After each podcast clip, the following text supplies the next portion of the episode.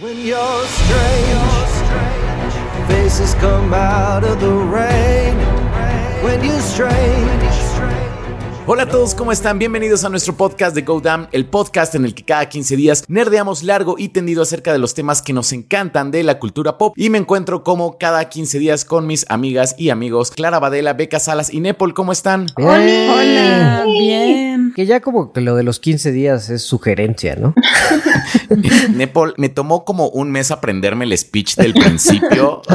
no lo arruines, Nepal. No, yo creo que tienes que cambiarla como cada 15 días o así, O así, por una vez que nos atrasamos una semana o, o que van como dos por tu alcoholismo. por mi alcoholismo. Tus drogas.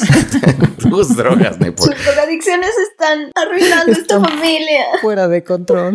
No pudimos hablar de Will Smith en la semana de Will Smith. Sí, bueno, que, la- Oh. que siempre ha sido semana de Will Smith, ¿no? Ha sido como el mes de Will Smith. Ajá. Y seguirá siendo, sí, o sea, eso no se va a acabar pronto, eso no se va a acabar pronto. Y bueno, aparte de Will Smith, vamos a, a tener como casi casi como nuestra sección de hombres enojados porque también hubo algo de Ezra Miller por ahí. Vamos a hablar también de... ¿Qué otra cosa? De Coda, si que merece haber ganado el Oscar, si no merece haber ganado el Oscar. Y por supuesto, Moon Knight. Por supuesto Moon Knight, por supuesto Moon Knight, ya Por ahí la gran serie del momento, Moon Knight y tal No, vez no. Morbius. Y tal vez Morbius. La película que le está rompiendo, ¿eh? Moon Knight sí tengo muchas ganas de hablar, esa sí está muy buena, pero por ahí Morbius. Igual hay códigos de tiempo en la descripción por si quieren saltarse a algún lado. Pues vamos a comenzar primero entonces con nuestra sección de hombres enojados, ¿no? Haciendo cosas violentas. haciendo cosas violentas y vamos a comenzar con Ezra Miller que pobre Warner como que a lo mejor como que decía sí ya como que ahí vamos ahí vamos y de repente no sé como que suceden cosas y tienen que poner en pausa su universo o tienen que hacer algo ¿qué fue lo que pasó? Lo que pasó es que de repente a Ezra Miller se le bota la canica y ataca a gente extraña en un karaoke, en un bar de Hawái. Pero ahí queda la situación, ¿no? Como que nada más se enojó de que las personas empezaron a cantar karaoke y les empezó a gritar, las empezó a insultar. A una la empujó, a la otra le quitó el micrófono así como ella, cállate. Y bueno, terminó, sí, súper mal. Dijo la canción de Pimpinela era mía yo la había pedido Así no se canta. Sí, así exacto. Y ya, bueno, lo arreglaron todo, pagaron su fianza, tal, X. Una fianza, pero microscópica para él, ¿no? Así es, como de Sí, 500 es- dólares, ¿no? 5 mil dólares, ¿no? Sí. cosas así. Hasta le sobró cambio en la cartera. Era lo que llevaba en la bolsillo. Sí, cañón. Pero unos días después, o sea, todo parecía que ya se había calmado, ¿no? Y que era como una controversia como las que ya habíamos visto de Ezra Miller, porque no es la primera vez que golpea a personas extrañas en bares. Yo no sé por qué la gente olvidó que ahorcó a una morra en un bar hace como un año, año y medio, ¿no? ¿Sabes qué pasó, Nepal? Creo que fue al principio de la pandemia, entonces todo el mundo estaba como en otras cosas. O sea, realmente sí fue cuando apenas se estaba viendo como todo lo del coronavirus y realmente nadie como que peló así como, ah, sí, nos estamos muriendo todos, pero Ezra Miller ahorcó a una persona como que sí fue como... Ajá. Creo que por eso le dieron como el carpetazo. sí. Podemos dejar pasar esta una vez. Era el momento para tener controversias. Sí. Si Will Smith este, le hubiera pegado a Chris Rock al principio de la pandemia, tal vez no se hubiera hecho como, como tan grande el asunto. Sí. No habría tantos memes. Sí. Ah, bueno, y ya después, o sea, después de eso, resulta que llega al Airbnb o la casa donde se estaba quedando Ezra Miller y también ataca a los inquilinos, ¿por qué no? Los empieza a insultar, los empieza a golpear, los amenaza, de hecho, amenaza al cuate diciendo que va a matar a su esposa, pero con groserías, le, le empieza a decir como yo voy a matar a ti y te voy a matar a tu eh, esposa. Y es como, wow, Ezra, ¿qué pasa? Les quita dinero, les quita pasaportes y ya de repente tienen una orden de restricción en su contra. Y resulta que Ezra Miller lleva desde como por ahí del 7 de marzo en Hawái y han habido 10 denuncias policíacas sobre él. Wow. Tenemos que hablar de Ezra. Tenemos que hablar de guerra. O sea, porque aparte es como, o sea, no sé, me lo imagino como en el mercado vegano, así como pagando cosas como, bueno, no, no pagando, como haciendo trueque, así, pero de repente, no sé, a lo mejor consume, como, no sé, como ciertas drogas o no sé qué le, qué le sucede que de repente como que se desconecta. Se le bota. Sí, se le bota así súper feo. Y justamente lo que estaba escuchando, o sea, salió también un reporte que decía que durante la película de Flash, que sí tuvo como algunos meltdowns, que nada violento, pero que sí de repente como que se se iba, pues, o sea, como que sí tenía como estos como episodios. Ya después salió Warner a decir que, que no, que no era cierto. Digo, también que va a decir, ¿no? Claro, Pero- por supuesto. Pero sabemos si esto se debe como a algo mental, o sea, obviamente, ¿no? Pero algo mental suyo o al abuso de drogas o ¿hay, hay algo de eso? Pues son los dos candidatos más probables, o un tema mental o abuso de drogas, o una combinación fuerte de esas dos. No, bueno, pero es que si tiene que ver, o sea, desde lo de la grabación y todo esto lleva un rato totote y este tipo tendría que haber estado desde hace un montón en rehabilitación y si no, o sea, nadie le ha estado prestando atención a su salud mental. Tenemos que hablar de Ezra. Tenemos que hablar de Ezra, sí. Así se debería de llamar el episodio de hoy. Es que al parecer, bueno, todos son rumores y dicen que sí tiene problemas mentales, o sea, sí dicen que es un tema de salud mental, Ah, pero, ok. o sea, no, no han dado más detalles, no han, da- no han dicho absolutamente nada. Eso, de hecho, siguen siendo como rumores y eso salió en lo de cuando salió la noticia de que tenía supuestamente crisis en el set y también por eso salió el rumor de que lo iban a, o estaban barajeando la posibilidad de sustituirlo como Flash en futuras producciones. Entonces ya es como de, oh no, reshoots para The Flash, oh no, tienen que arreglar su continuidad de nuevo. Entonces sí es como, oh diablos. Nada más no le sale bien a Warner. Bueno, pero también a Warner le gusta ocultar, le gusta manipular, entonces ellos más que reshoots van a decir, él está bien, no seas exagerado, y ahí lo van a dejar. Si cantan feo, ¿no te enojarías vos también? Está en Hawái tomándose un coco, ustedes tranquilos. Y Ezra Miller golpeando el coco. ¡No, es un coco!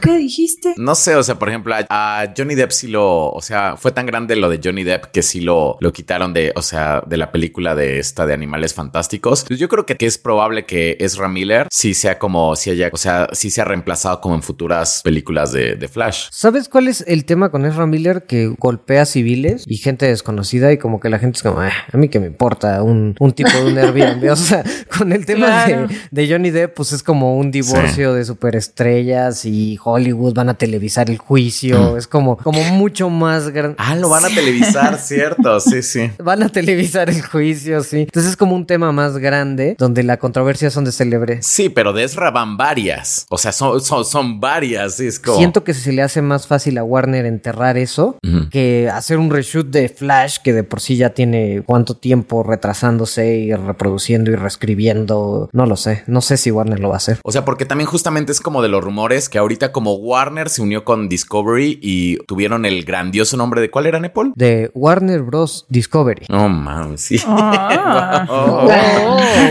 Alguien se quemó la cabeza. Mucha creatividad ahí, ¿eh? ¿Saben qué es lo que me, me molesta? Es que me imagino las incontables juntas que hubo, comités para definir el nombre. Memorándums. memos, correos, aprobaciones, para ver cómo se iba a llamar Warner Bros. después de la compra de Discovery y terminan en Warner Bros. Discovery. Bueno, o sea, o sea, también si topas que nuestro podcast se llama Go Damn, ¿verdad? Sí, o sea, no puedes criticar tanto. es un poco hipócrita, ¿no? Que nos O quejamos. sea que elegiste el nombre vos. Pero ahí hay agencias de marketing que cobran millones por poner esos nombres.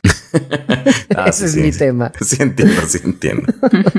Pero bueno, se supone, o sea que, bueno, dentro de estos rumores y de los reshoots que se supone que, que tuvo la película de Flash, no sé si están confirmados como los últimos reshoots o esos son solamente rumores. ¿Alguien sabe? No, son rumores. Lo de los reshoots de, de, de la que están sucediendo ahorita, ¿no? Supuestamente. Sí. No, son rumores. O sea, eso, todo eso es rumor. Igual de que están barajeando el sustituirlo y demás. Sí, porque también la gente ya quiere a Gron, Gron Ghosting. ¿Cómo se llama el de la serie de Flash? Gustin. Gustin. Ah, sería muy bello. Sí, sería muy. O sea, es que tampoco es como que tuvieran que hacer tantas cosas. Creo que podrían hacer un No Way Home y que fuera como sencillito y fácil, fanservizoso. Y creo que podría ser bonito. Porque sí siento que hay un montón de fans de Grant Gustin, como Flash, me incluyo. Porque sí le queda, o sea, le queda muy, muy bien el personaje y es. Es muy lindo, sí. Sí. Es muy lindo, es muy simpático. En la serie es bastante bueno. Entonces, que de repente apareciera literal de un vortex o que llegara corriendo así como. Ya, así como, hola. Te vengo a reemplazar, loquito. y lo regresa a Hawái Te ves muy estresado, tómate unas vacaciones y ya. en la prisión de Hawái. Sí, pero como que la gente quiere que ya se quede como el nuevo Flash y eso ya la veo como pues difícil porque Está justamente fumado. sí, Ah, o sí. sea, Grant Gustin no tiene como el star power como para una una franquicia como así de grande y aparte también creo que crea confusión, ¿no? O sea, porque es como, o sea, lo de la serie Flash entonces pasó, es es, es canónico dentro del universo extendido de ese, como que crean muchas preguntas y Sí, la claro. gente como que, o sea, los así más normies como, o sea, tengo que ver la serie de Flash para poder entender la película, no la tengo que ver. Sí, creo que no le conviene a nadie realmente eso.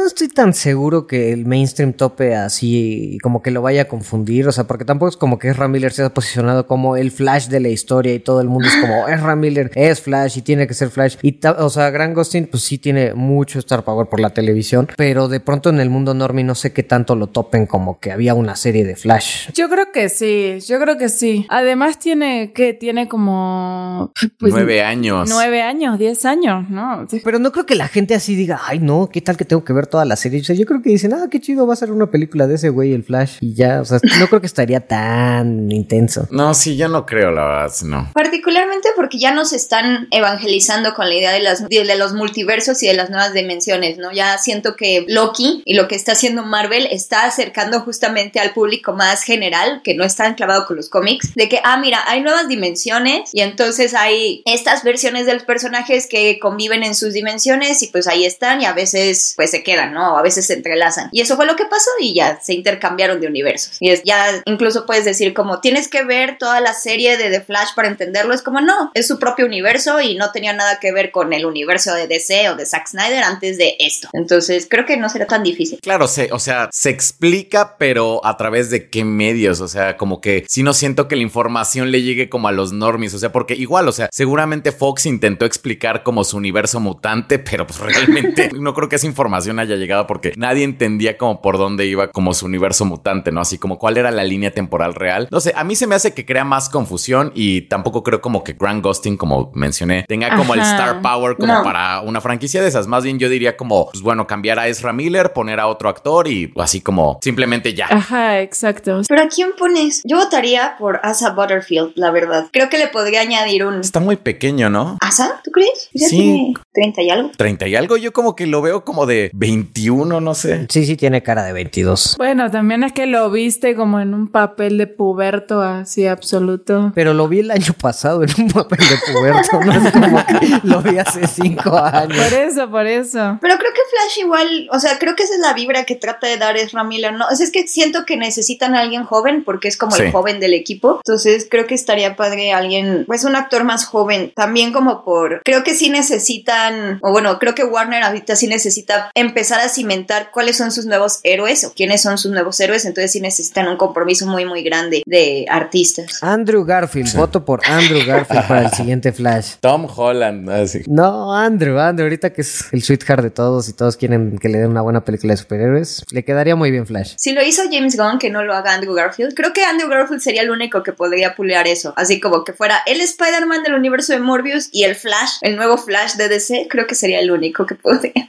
Sí.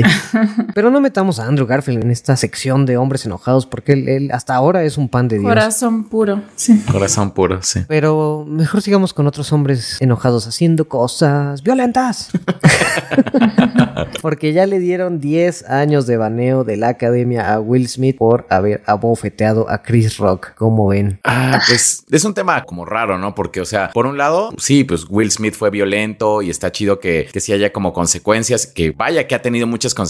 O sea, sí tengo todavía como personas como en, mi timeline que no, claro que eso fue como completamente actuado y, no, claro que no fue actuado, ¿no? O sea, porque Will Smith realmente era como de esos actores que todo mundo, o bueno, así como un, un gran porcentaje de la población, pues le caía bien y todo. A lo mejor tiene películas feas como After Earth o Gemini Man o así, pero de todas maneras como que se las perdonas porque es Will Smith y te cae bien y todo. Y ahorita creo que su popularidad bajó muchísimo, ¿no? O sea, porque hay personas que lo apoyan, hay personas que no lo apoyan, entonces creo que era algo que no necesitaba. Pero también por otro lado, pues la academia tiene muchísimos años premiando así como a personas que han estado como acusadas como de delitos, justamente en el momento de la, de la premiación, entonces está. Justo ayer vi un meme de este que sale Brita de Community que dice, puedo excusar la pedofilia, pero no abofetear a un comediante, o sea, siendo, pues, de que hace cuánto premiaron a, a este... ¿A Polanski? A Polanski, que fue hace como dos años todavía, ¿no? No, eso fue en Cannes. No, sí tiene más. Sí fue hace bastantillo, o sea, hace bastante que no figura, pero... Pero bueno, todo lo que se le critica de que sabían muy bien todo lo que hacía Harvey Weinstein y todo, todos los temas que ha estado involucrado en la industria, Polanski, y ahorita es como hay comités y juntas extraordinarias para definir qué va a pasar con la bofetada de Will Smith. Entonces dices, o sea, está bien que se castigue, pero de pronto se siente como tal vez hipócrita en la academia, yo qué sé. Pues es que no, yo siento que en realidad simplemente está bien y entiendo que lo veamos como con cinismo por la historia, pero creo que justamente este es el resultado del logro de la diversificación y el cambio y la concientización a partir sobre todo de lo de Harvey Weinstein. O sea, el hecho de que hayan permitido entrar a nuevos actores y actrices a votar, creo que sobre todo, bueno, ya pasaremos como a, a Coda y todo eso, pero creo que se nota, se nota la influencia de estas nuevas este, personas que entraron a la academia y creo que hubiera sido más de lo mismo y a nadie le hubiera sorprendido que no hicieran nada, pero lo hicieron. Entonces creo que eso es algo positivo y sé que uno lo ve con cinismo, pero creo que más bien hay que... Uno está tan lastimado que...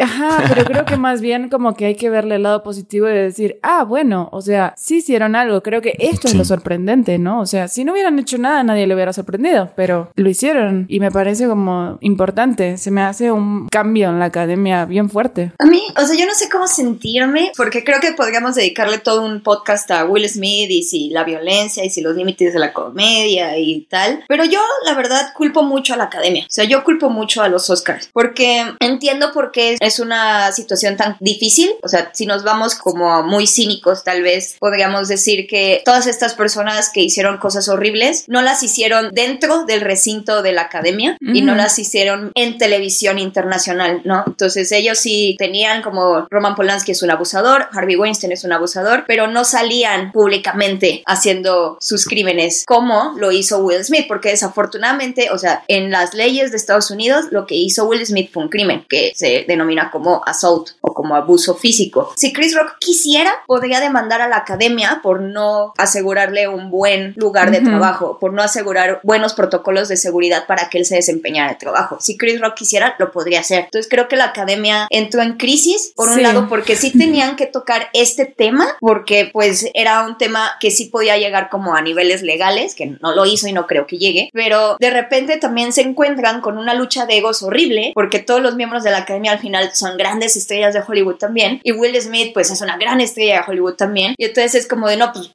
¿qué hacemos? ¿Qué hacemos? Y siento que sí ha sido como una lucha de egos bien, o sea, pero bien, bien grande, el hecho de que Will Smith haya, o el hecho de que le hayan permitido quedarse en la ceremonia a recibir su premio, me parece súper mal, o sea, a mí sí me parece muy mal. Y dejarlo extenderse y dar su discurso de que él es un enviado de Dios para...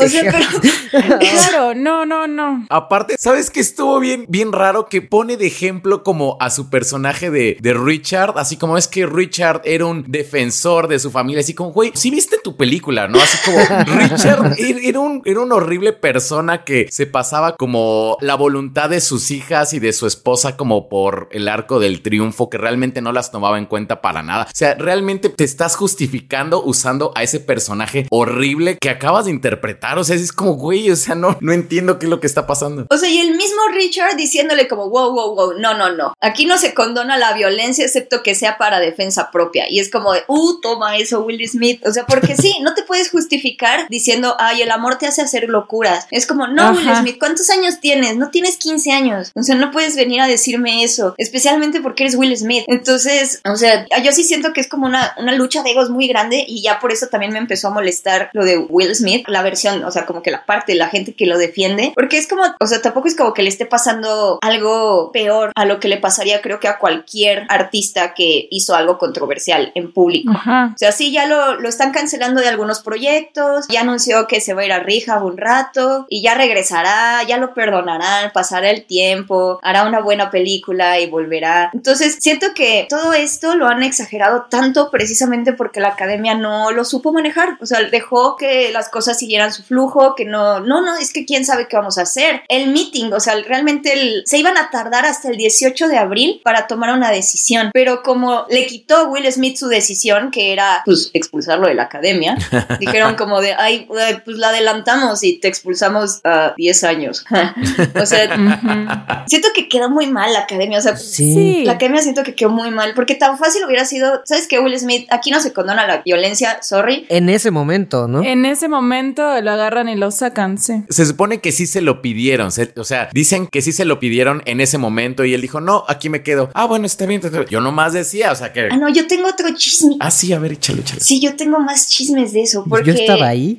No, no, no, pero he leído, he visto muchos podcasts. Y según lo que dice el, el podcast de Vanity Fair, es que la academia se empezó a pelear a gritos con los representantes de Will Smith, pero con los representantes. Chris Rock, nadie le habló nunca, que Chris Rock nada más llegó como la policía y le dijo, ¿quieres presentar cargos? Y Chris Rock se quedó así como, no, no, quiero presentar cargos, porque Chris Rock no se iba a quedar a la academia, o sea, él solo llegó para ese sketch en particular, no se iba a quedar a la fiesta ni nada, porque tenía otros eventos al siguiente día. Entonces, de repente pasa eso y Chris Rock dice que es como, no, no quiero denunciar, no quiero meter una denuncia con la policía, ya déjenme en paz. Pero no le preguntaron absolutamente nada de lo que quería hacer Will Smith, de qué quería que pasara con Will Smith, si quería que lo sacaran del recinto o así, no le preguntaron nada, porque la academia se estaba peleando con los representantes de Will Smith, entonces como que Will Smith tampoco sabía qué hacer porque no estaban hablando con él y jamás se le acercaron y ya como que en ese rato que todo era confusión y caos, llega el productor del ABC, o sea, el que está, es que es el productor de la ceremonia, que no tiene nada que ver con la academia, y le dice a Will Smith, ¿sabes qué? Ya, o sea, quédate. ¿Por qué? Porque él lo estaba, siento que él lo estaba viendo como desde una visión de, pues, de productor, ¿no? El show tiene que continuar, ya estamos por terminar, eh, se vienen los premios más importantes, se viene mejor actor, probablemente tú ganes, ah, ah, ah, quédate, ya.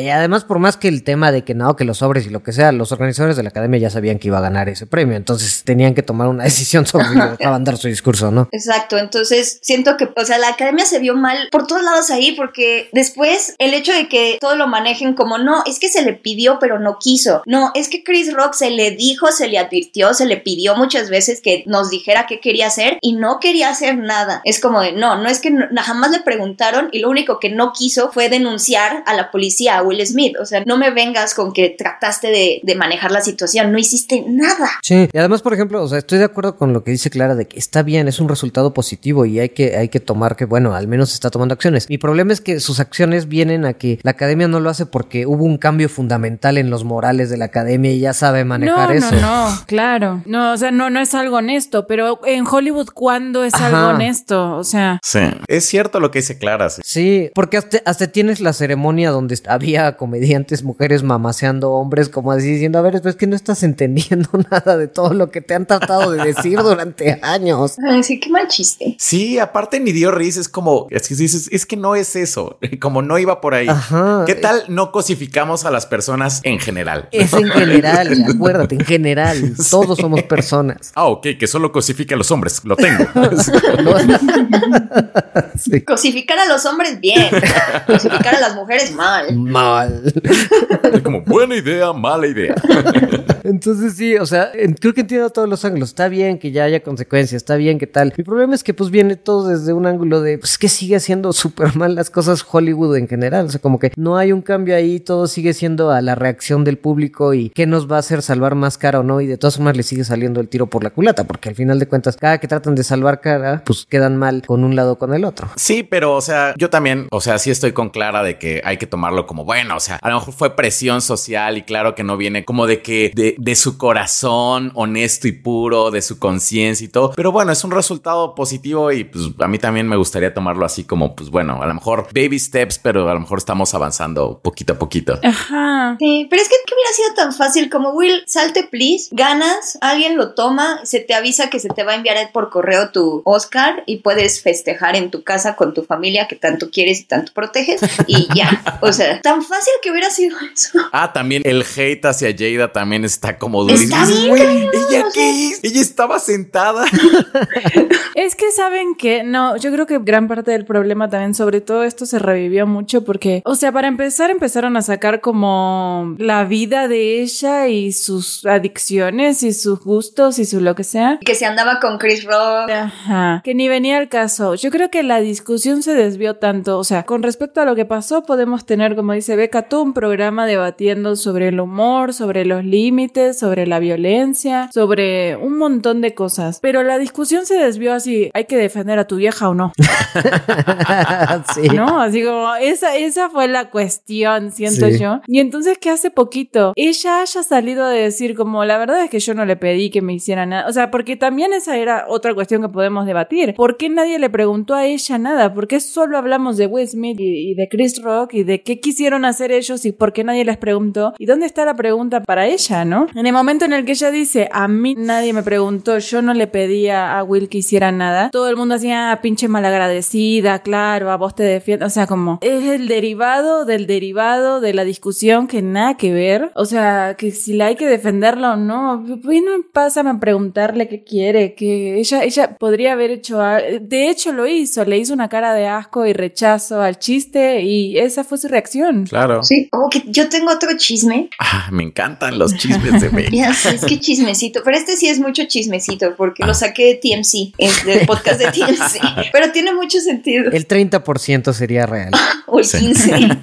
o menos 20, pero es un buen chisme. Pero está bueno el chisme. Bueno, es que parte de los rumores decían que lo de Chris Rock y lo de Will Smith sí es un despropósito, ¿no? Porque sí podemos decir que el chiste, pues no está tan horrible. Puedes decir como se han dicho cosas peores, se han dicho cosas. Ricky Gervais y lo que ha hecho con Mel Gibson ha estado como mucho más manchado que solo hacer como un símil a una película. O sea, es debatible, lo entiendo, pero podrías decir que es un despropósito. Incluso hay quienes dicen que, eh, que igual, o sea, sepa saber si es cierto, que Chris Rock no sabía que tenía alopecia. Sea o no, pues, o sea, pues quién sabe. Sí, o sea, que no sabía que fue improvisado, pero el Bueno, pero o sea, es que el punto no es burlarte de un enfermo, sino Ah, sí. de la apariencia, ¿no? O sea, Ajá. Sí, de la apariencia, de todas formas, ¿no? Pero como dice Becker, Ricky Gervais o tantos otros lo han hecho, ¿no? sí, sí, sí, sí. O sea, incluso el de Regina Hall me pareció un poquito más manchado. El de, bueno, justo cuando se estaba sabroseando hombres, que, em, o sea, ese chiste en su totalidad me parece súper de mal gusto y asqueroso. Mm. Pero también le hizo un chiste a Will Smith, le dijo como de, ah, mira, Will Smith, tú también estás en la lista y está aprobado por Yada, así que súbete. Y entonces fue como de, "Ih", o sea, está más manchado que lo de Chris Rock, porque sí hab- habla como directamente de la mesa roja y así, entonces va. Pero bueno. Y de sus otras controversias de, de aventuras extramatrimoniales aprobadas porque tenían una relación abierta y no sé qué, o sea, Sí, o sea, sí es un despropósito porque no hay necesidad de llegar a los golpes. O sea, no, no había necesidad de que lo golpearan por eso. Pero lo que dicen es que la animosidad entre los Smith y Chris Rock empezó no nada más porque Yada anduvo con Chris Rock un tiempo, sino por lo de Oscar So White. Ah, sí, sí, sí. Porque dicen que en ese año Chris Rock iba a ser host de los Oscars y Will Smith empezó la campaña de Oscar So White porque dice que no lo nominaron a mejor actor por su raza y nada más había puros actores blancos nominados tal y supuestamente este es el chisme Will Smith y Yada llegaron con Chris Rock y le dijeron como sabes qué posicionate di que no vas a ser host de los Oscars y ayúdanos con el Oscar So White y que Chris Rock se quedó así como de man o sea soy un afroamericano que va a ser host de los Oscars. Esto es inclusión. Que yo vaya es parte del movimiento es parte de la inclusión. Así que perdóname pero pues yo ni voy a entrar al boicot ni nada por el estilo. Tal vez sí lo mencione pero bye De hecho, voy a hacer un chiste al respecto. Exacto,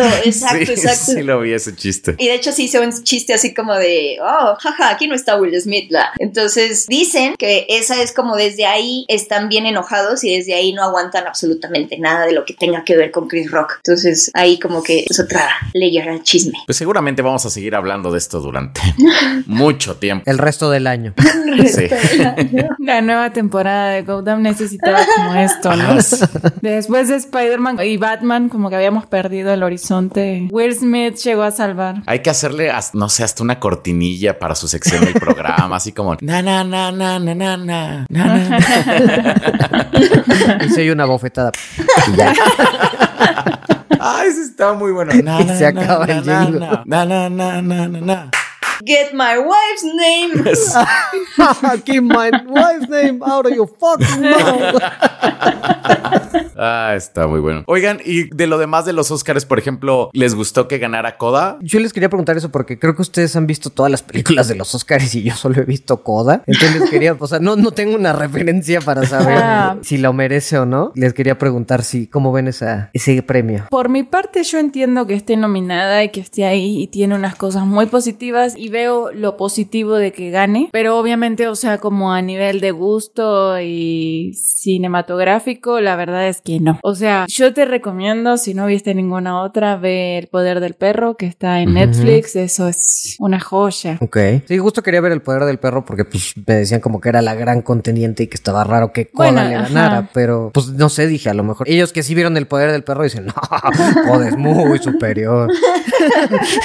¿Alguien te dijo que Coda es muy superior así al nivel del... Dije, no, No, no, no, no, no, no, dije, a lo mejor ustedes me dicen eso. Ah, ya, ya, ya. Yo dije, no, como que no he escuchado eso. No, creo que todas las que participaban por mejor película, creo que al menos la gran mayoría, según yo, tenía más posibilidades de ganar que Coda, pero también el mensaje que deja el, el premio de Coda es, es importante y a mí me gusta ese, ese mensaje. Pero, por ejemplo, El Poder del Perro sí ganó mejor dirección y la verdad es que se nota y eso sí está muy bien merecido y era así como cantadísimo. Ok. Ay, a mí en general, fíjense que me gustaron como las nominaciones de este año porque creo que sí estaban como muy variaditas. O sea, a pesar de que Doom, por ejemplo, tenía 10 nominaciones, no dominaba las categorías más de director o de actor, entonces como que eso le permitió a otras películas entrar. Me gustó, por ejemplo, que estuviera Penélope Cruz, me gustó que estuviera como Flea, la, esta película, oh, sí, se las puedo recomendar, o se las quiero recomendar, está muy buena, es muy buena película.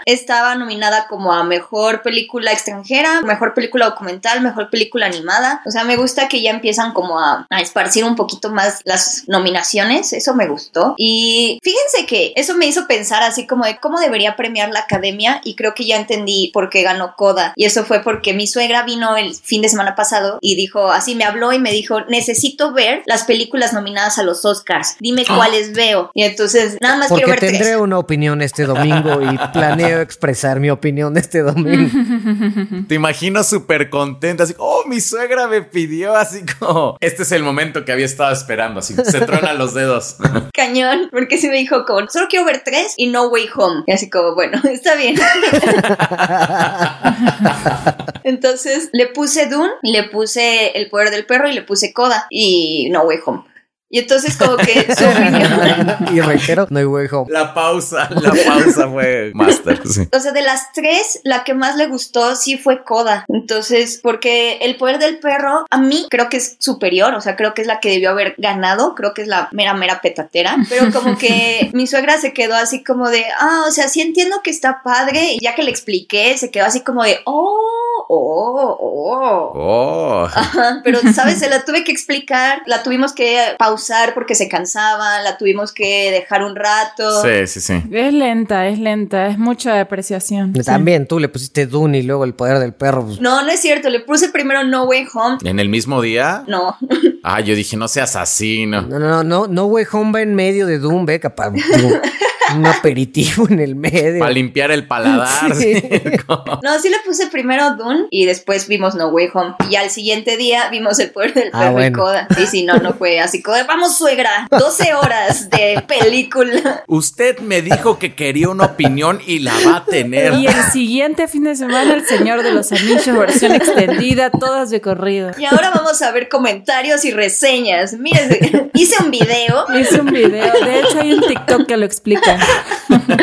Me imaginé así como la escena de Alex Delarge en La Naranja Mecánica, así de- con los ojos y Beca nomás poniéndole gotitas a su suegro. Y todo para que así después de un torbellino de fin de semana de beca diga, pues me sigue gustando más Coda porque está más bonita. ¡No, maldita Lo vamos a hacer otra vez. Hasta que entienda, señora. No, su opinión de Dune era que Timothy Chalamet está muy guapo y Zendaya también está muy guapa y que le gustó, pero también se le hizo larga. O sea, que esa sí le divirtió más, pero que también fue. Ah, y aparte se quedó así como de ¿qué? ¿Ya acabó? No debía haber acabado ahí. Entonces, como que tenía muchos problemas con que acabara la mitad. Claro. Entonces, como que sí se quedó de. Y Koda, o sea, Koda sí la disfrutó mucho porque sí empezó a decir como, ah, no, está padre. Ah, miren, es que me identifiqué con la mamá. Ay, ¿a poco así viven las personas con discapacidad auditiva? Ah. Y por ejemplo, sí estaba como mucho más metida en la escena cuando estaba la chava cantando y ellos están hablando de las cosas que van a comprar. Y que, porque al principio estaba como, pero qué groseros, no apoyan a su hija. Y luego que te ponen la versión de ellos, de cómo ven ellos el certamen, se queda así como, no, yo también estaría hablando de otras cosas, también me hubiera estado aburriendo cañón. Entonces como que conectó más con Coda. Entonces creo que también he estado empezando a entender cómo ganan los Oscars. O sea, al final sí le quieren presentar a las personas pues películas que van a disfrutar, pero no solo a los cinéfilos acérrimos como nosotros, sino a pues personas más normales o como más casuales. Entonces creo que por eso ganó Coda. Y sí me gustó que ganara porque con mi suegra como que sí llegó su familia, bueno, llegó otra parte de la familia y empezó, es que Coda está muy bonita y No Way Home también. Y ella... La otra del perro no. Es el perro, ¿no? No vi al perro, pero Zendaya está hermosa. Nunca entendí dónde estaba el perro ni cuál era su poder. Ay, yo tengo conocidos que sí es como, oye, pero ¿dónde está el perro? No, de hecho a mí sí me hizo pausar, sí me hizo pausar la película para buscar al perro. Pero sí dijo así como la del perro también está buena, pero la tienen que ver con Beca para que se las explique. Y ya, o sea, esas era como sus reseñas. Y entonces entiendo por qué ganó Coda. O sea, sí me gusta que haya ganado Coda porque creo que incita el diálogo bonito. Sí, creo que es entendible de dónde viene el premio. Y sobre todo lo que les decía hace rato, ¿no? Como viendo los cambios en la academia, entendés perfectamente de dónde viene y qué significa. Yo fíjate que creo que la de Coda vi el otro día como una opinión que dije, ah, sí, más o menos así, como que se me hizo como película de esas como que ves en el camión. O sea, como que realmente si la ves completa está bien, si no la ves completa está... O sea, está bonita, pero, hijo, o sea, la verdad es que a mí sí se me hizo como una película, pues, o sea, media chafita. Sí. Me gustaron como las actuaciones de la familia, creo que eso es como lo mejor y todo, pero, o sea, no se me hizo como particularmente interesante, no se me hizo como particularmente así como que hay un problema como a resolver, o sea, y en este caso, o sea, por ejemplo, mis papás son iguales, o sea, mis papás son como, ven como algunas películas, o sea, como... ¿Dónde está el perro y cuál es su poder? Pero, por ejemplo, la del poder del perro la disfrutaron mucho. O sea, como que yo sí siento que el poder del perro todavía entra como en estas películas que, pues sí, o sea, no están como tan inalcanzables así como para el público normie. O sea, como sea, si ves como una historia. Ajá, exacto, es clara. Ajá, o sea, más allá del significado de la montaña y de la ira reprimida de estas dos personas, lo vi en un TikTok de Beca. este, más allá de todo esto, pues hay como una trama como ahí en, en el centro que pues vaya, se entiende, ¿no? Es como, bueno, está la señora con el hijo y de repente el hermano, como esta rivalidad que tiene con esta chica que llega y es alcohólico. O sea, si hay una trama ahí con la cual pues se pueden, o sea, como de frente, con la cual se entretienen y pues por eso yo siento que realmente si ese es el punto como acercar como a la audiencia como a algo de cine, la verdad es que yo se lo hubiera dado como la del poder del perro. Creo que tiene que ver también el tema del streaming, de que el poder del perro es una película que fue producida por Netflix. Pero también este, la de Coda fue por Apple TV Plus. Mm, No, o sea, sí fue para cine y la adquirió. Ah, tienes razón. Pero no se estrenó en cines. No, pero está bien, no la produjo el streaming, eso es cierto. Ah, bueno, ok. Pero, o sea, al final de cuentas sí es de Apple y es como, esto también es histórico porque es el primer servicio de streaming en ganar un Oscar con una película, que sí la, o sea, pues la adquirió, la produjo, primero la lanzó en su catálogo de Apple TV Plus. No, pero pues, es igualito que Roma, ¿no? Exacto. Porque Roma igual se produjo para cine, o sea, ya Roma había roto ese récord. No, pero no ganó. No No, ganó. ganó mejor Roma. película. Ah, buen punto. Ganó, ¿cuál ganó en vez de Roma? Es ah, Green Book. La La Land, digo, Green Book. O sea, Green Book fue otra que dije, ay Dios mío, está como súper cursi, cursi, cursi. Cursi. Aparte, digo, las lecciones de, de canto de Eugenio Derbez, en serio, me sacaban así como de la película. O sea, me reí tanto. Tengo que hacer una pausa y preguntarle a Go, tú que eres músico y has sido maestro, ¿nos podrás explicar esto del ¿Del ejercicio perro? del perrito y hacerlo, por favor? Ahí estaba el poder del perro. Creo que ese es el verdadero poder del perro. No soy cantante, entonces realmente no te podría decir si, si existe como el ejercicio como del perro. O sea, puede ser una onda como del diafragma y realmente sí los cantantes tienen unos ejercicios muy graciosos. O sea, por ejemplo, luego los ves como antes de cantar y están... Es para aflojar los labios. Ah, como Sharpay Evans.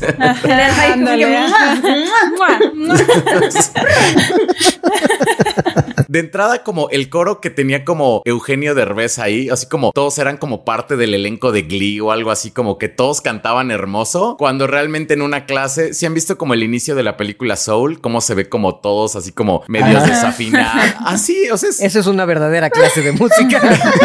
todavía peor, todavía peor. O sea, pero lo de Soul fue como que se acercó más y Derbez es como, bueno, o sea, como el personaje de Derbez, como, no, sí, tú sí cantas, tú no cantas. Y yo así como, güey, como cantaba como súper bien. Y luego esto de que, enójate, grita. Y de repente ya, la, es como,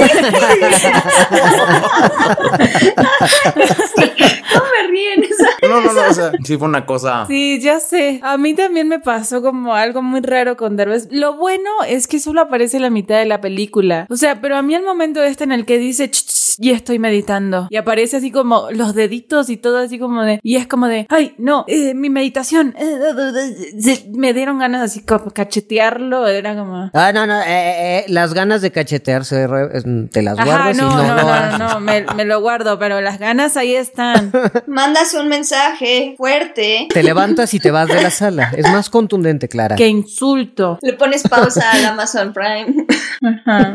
Pero no, la verdad era, o sea, es que esas escenas, o sea, creo que ese es como el pico, ¿no? Así la clase de música, la meditación, era cuando estaba en ese salón. Ya después así como de, "Ay, es que llegaste tarde y no sé qué, mm, bueno, va, ¿no? O sea, Sí, porque sí me gustó su frase de, güey, tengo una vida aparte que no tiene que ver contigo y es la mayor parte de mi vida, no me hagas perder mi tiempo. Así como que dije, ah, bueno, esa frase empaticé mucho de cuando. Ajá, no, esa parte como que bueno, pero ahí empieza a disminuir así ya. Después como lo del chiste de como hola padres de y hace las señas y pues ponele. Es Eugenio Derbez. Es, Eugenio Derbez, es un chiste, es lo de menos, ¿no? Pero las primeras escenas, las primeras, para mí yo dije, no, es que no voy a poder con esta película, la tengo que pausar. Me acuerdo que hice unas historias todavía así como, pero porque de verdad me, me asqueó.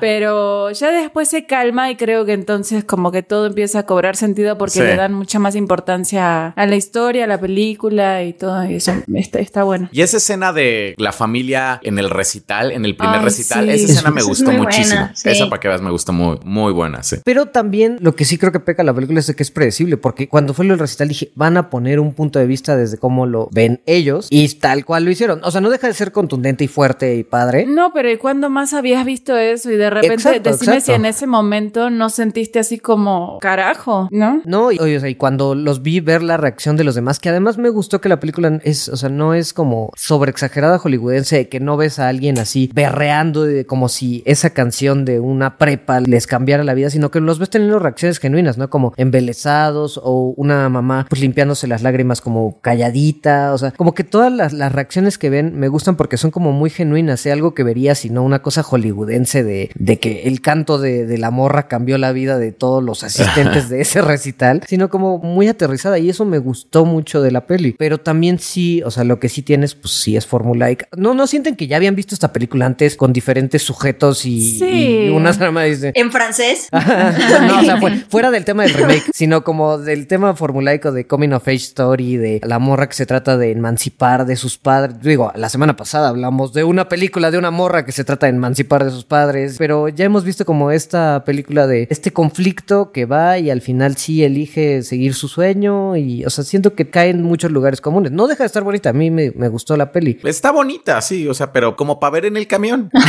Lo que sí me saltó ahorita que decían lo de, de Eugenio Derbez, a mí no me pasó así como a ti, Clara, de que me desesperara. Sí me parecía raro porque, o sea, me gustaría Es, saber... es que actúa mal. Ese es el problema, que actúa mal. Pero es que, ¿sabes cuál es el problema? Que esta yo creo que es la mejor actuación que le he visto. No. No se aceptan devoluciones, pero que es mejor. Bueno, sí. Ay, ¿Y dónde me dejas al longe moco?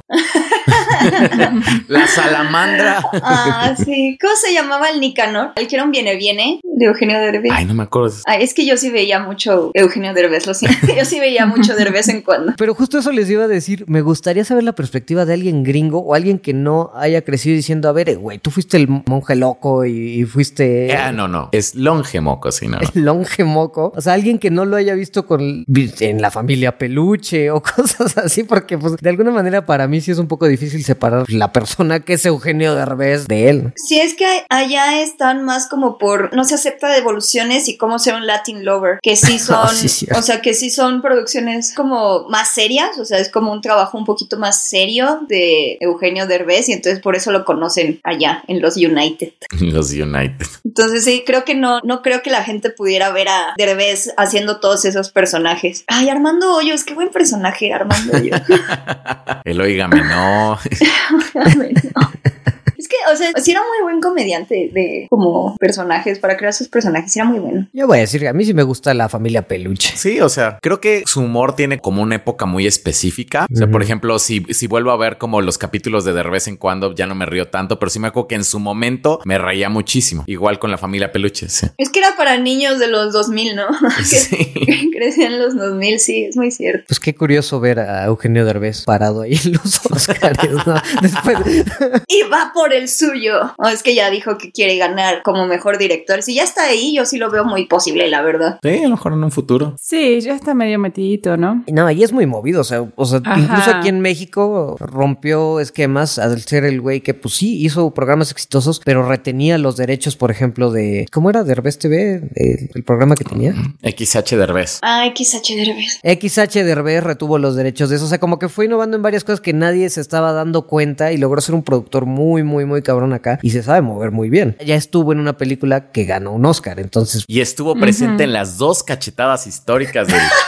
del mundo del entretenimiento. Siempre que Eugenio Derbez va a una ceremonia, alguien abofetea a otra persona.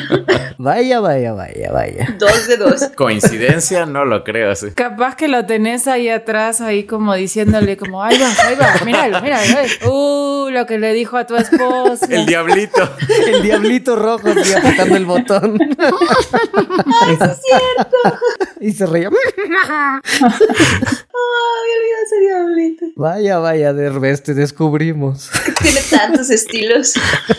Pero estoy de acuerdo que actuó un poco mal. O sea, no sé, me saltó en la película. Y sobre todo al inicio así decía, güey, ¿qué estás haciendo? Ajá, creo que son unas escenas nomás. Pero creo que fuera de eso entiendo completamente por qué ganó la película. Me gusta que haya ganado y entiendo, o sea, es mucho más emocional. O sea, creo que más bien le plantea a todo el mundo, o sea, a todo, todo el mundo que no tenga una discapacidad auditiva, el cuestionarse eso que muchísima gente jamás se había preguntado es como, ¿cómo será ser sordo, no? O sea, ¿cómo, no? Como, y la música y así como son preguntas que a lo mejor nunca en su vida se ha hecho la gente y esta película te las pone como ahí. Y no solo eso, sino que te muestra. Y como sí, ok, tiene como toda esta escena este, de- del concierto de la hija, la audición de la hija y cómo le hace la interpretación de la canción a la familia y todo muy hermoso, pero es muy emocional.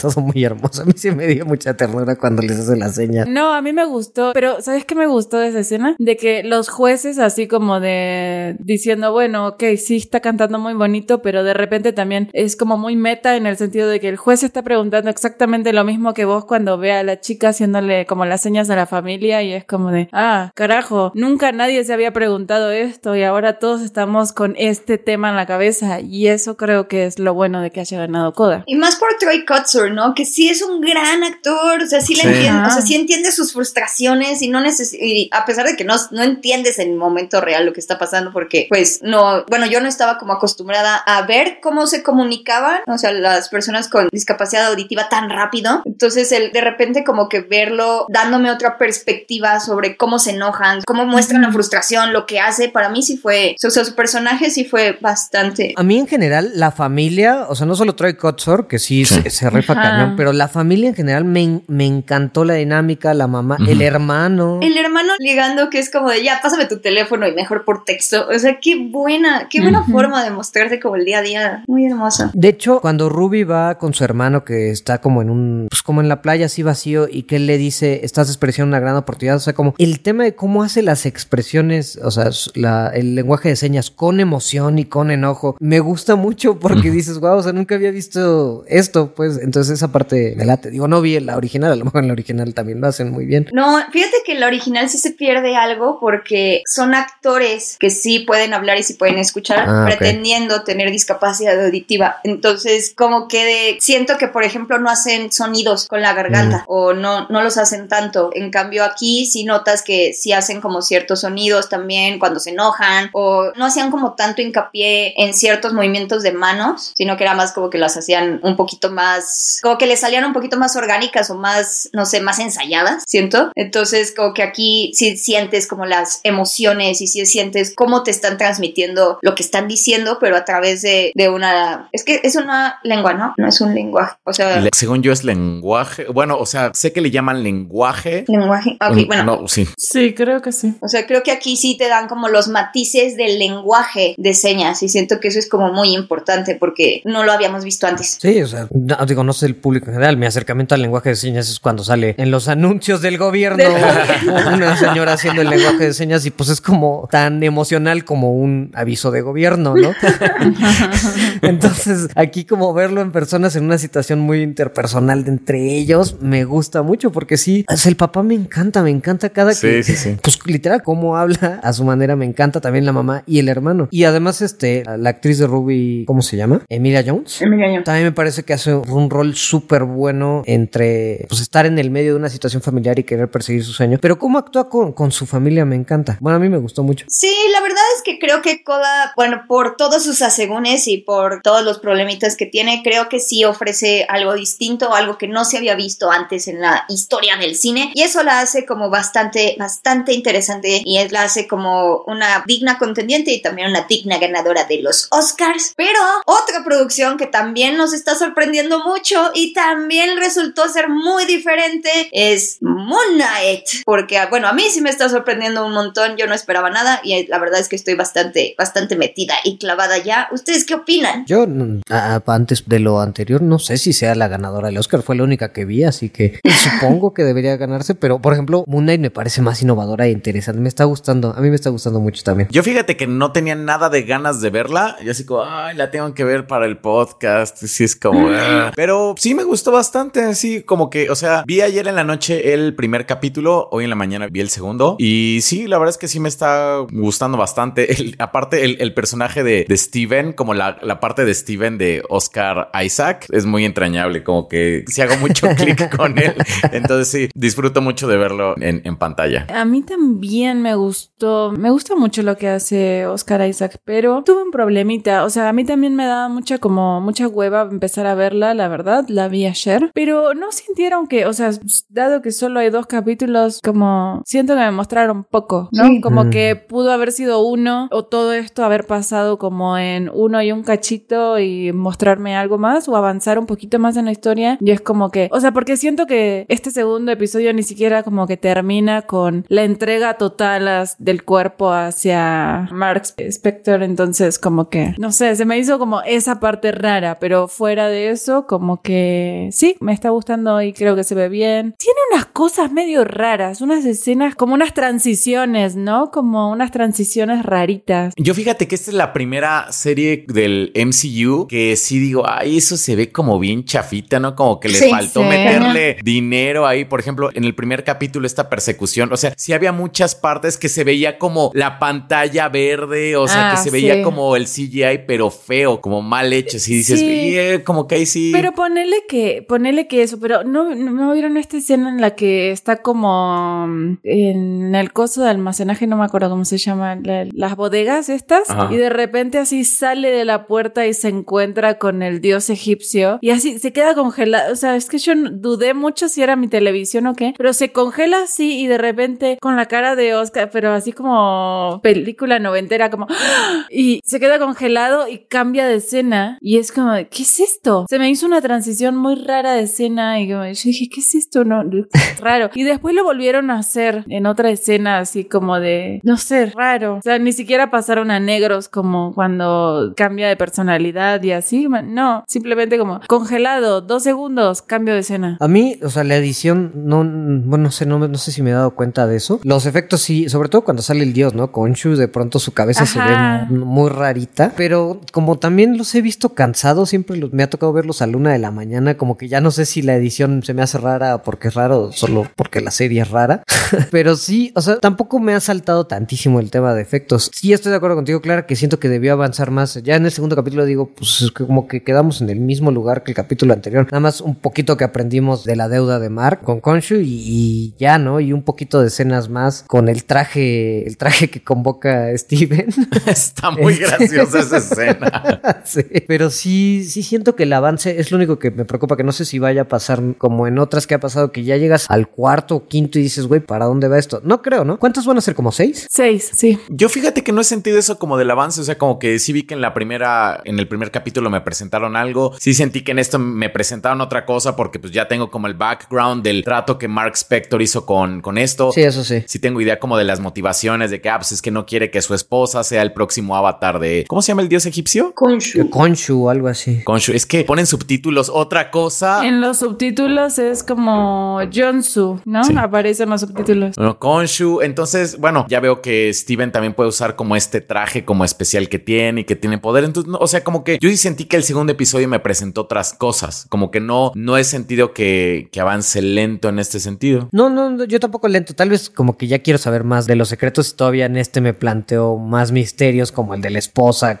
cuánto tiempo llevan casados y cómo entonces funciona la dinámica, cuánto tiempo lleva este Steven viviendo una vida así tan errática que ha perdido años de su vida. Más bien creo que lo que me pasa es que ya quiero saber más. Sí me está intrigando mucho y como yo sí lo vi semanal, sí me pasó que, o sea, lo vi el primer día y esperar otra semana y digo, no, ya quiero saber qué onda. Ah, me está- ok. o sea, sí me está interesando el tema de Steven y de Mark y quiero como ya saber más. Tal vez es eso, debería dejarla para maratonear. Oigan, lo que sí es, o sea, qué bruto, qué cantidad de organizaciones secretas hay en el MCU, porque cada Sí, que hay no, está cabrón, ¿eh? Cada que hay una serie, siempre sacan como su organización secreta, diagonal paramilitar, así como a la cual se tienen que enfrentar, pero siempre es una diferente, ¿no? Pero este es como un culto, ¿no? Pero, un, o sea, culto, pero que también tienen armas y también tiene, o sea, así es como... Que a mí lo, lo que me gustó de este show es que al fin es un villano que sí es un villano y que dice como, ¿vas a matar niños? Sí, sí voy a matar niños. O sea, eso sí me gustó porque Pero ¿te has cuestionado la moralidad del tema de que aún no cometen los crímenes? Dije que voy a matar niños, fui muy claro. a veces la cura y el veneno, a veces la Sí. diferencia entre la cura y el veneno está en la dosis. Es como, ok, gracias.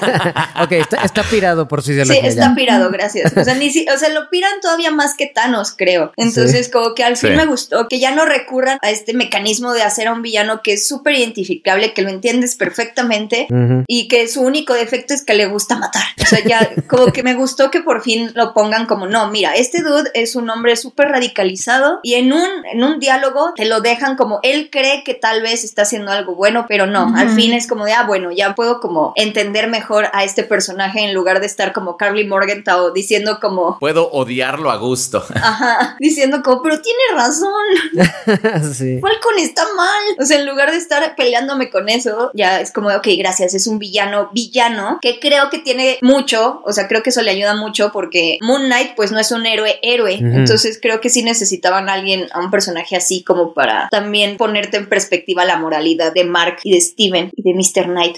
Ay, Mr. Knight, el diseño de Mr. Knight me gustó mucho, tengo que decirlo. Sí. Sí, está muy gracioso. O sea, cuando apareció Mr. Knight y cómo se mueve, cómo pelea, es Ajá. muy gracioso. Aparte, hasta como da como brinquitos, así como, éntrale, éntrale, éntrale. Es como, Y resulta que sí es súper fuerte, pero como, ¿qué? sí. A mí, en general, eso es de lo que más me está gustando porque oh, siempre es un lujo ver a un actor lucirse en varios roles, ¿no? Haciendo distintos papeles y Oscar Isaac, la neta, que le queda súper bien. Digo, entiendo que como Mr. Knight seguro era un actor mm, doble, pero pues me gusta que sí están como respetando esta parte de que se ve distinto en todo momento cuando está haciendo Mark, cuando está haciendo Moon Knight, cuando está haciendo Mr. Knight, cuando está haciendo Steven. Entonces, esa parte la estoy disfrutando cañón porque neta en ningún momento siento como nos pasó en Superman and Lois cuando de pronto le cambian el papel a una y se vuelve Lara. O sea, no siento como actores haciendo doble como, ya soy Lara. Ya soy Lara. Hola, soy Lara.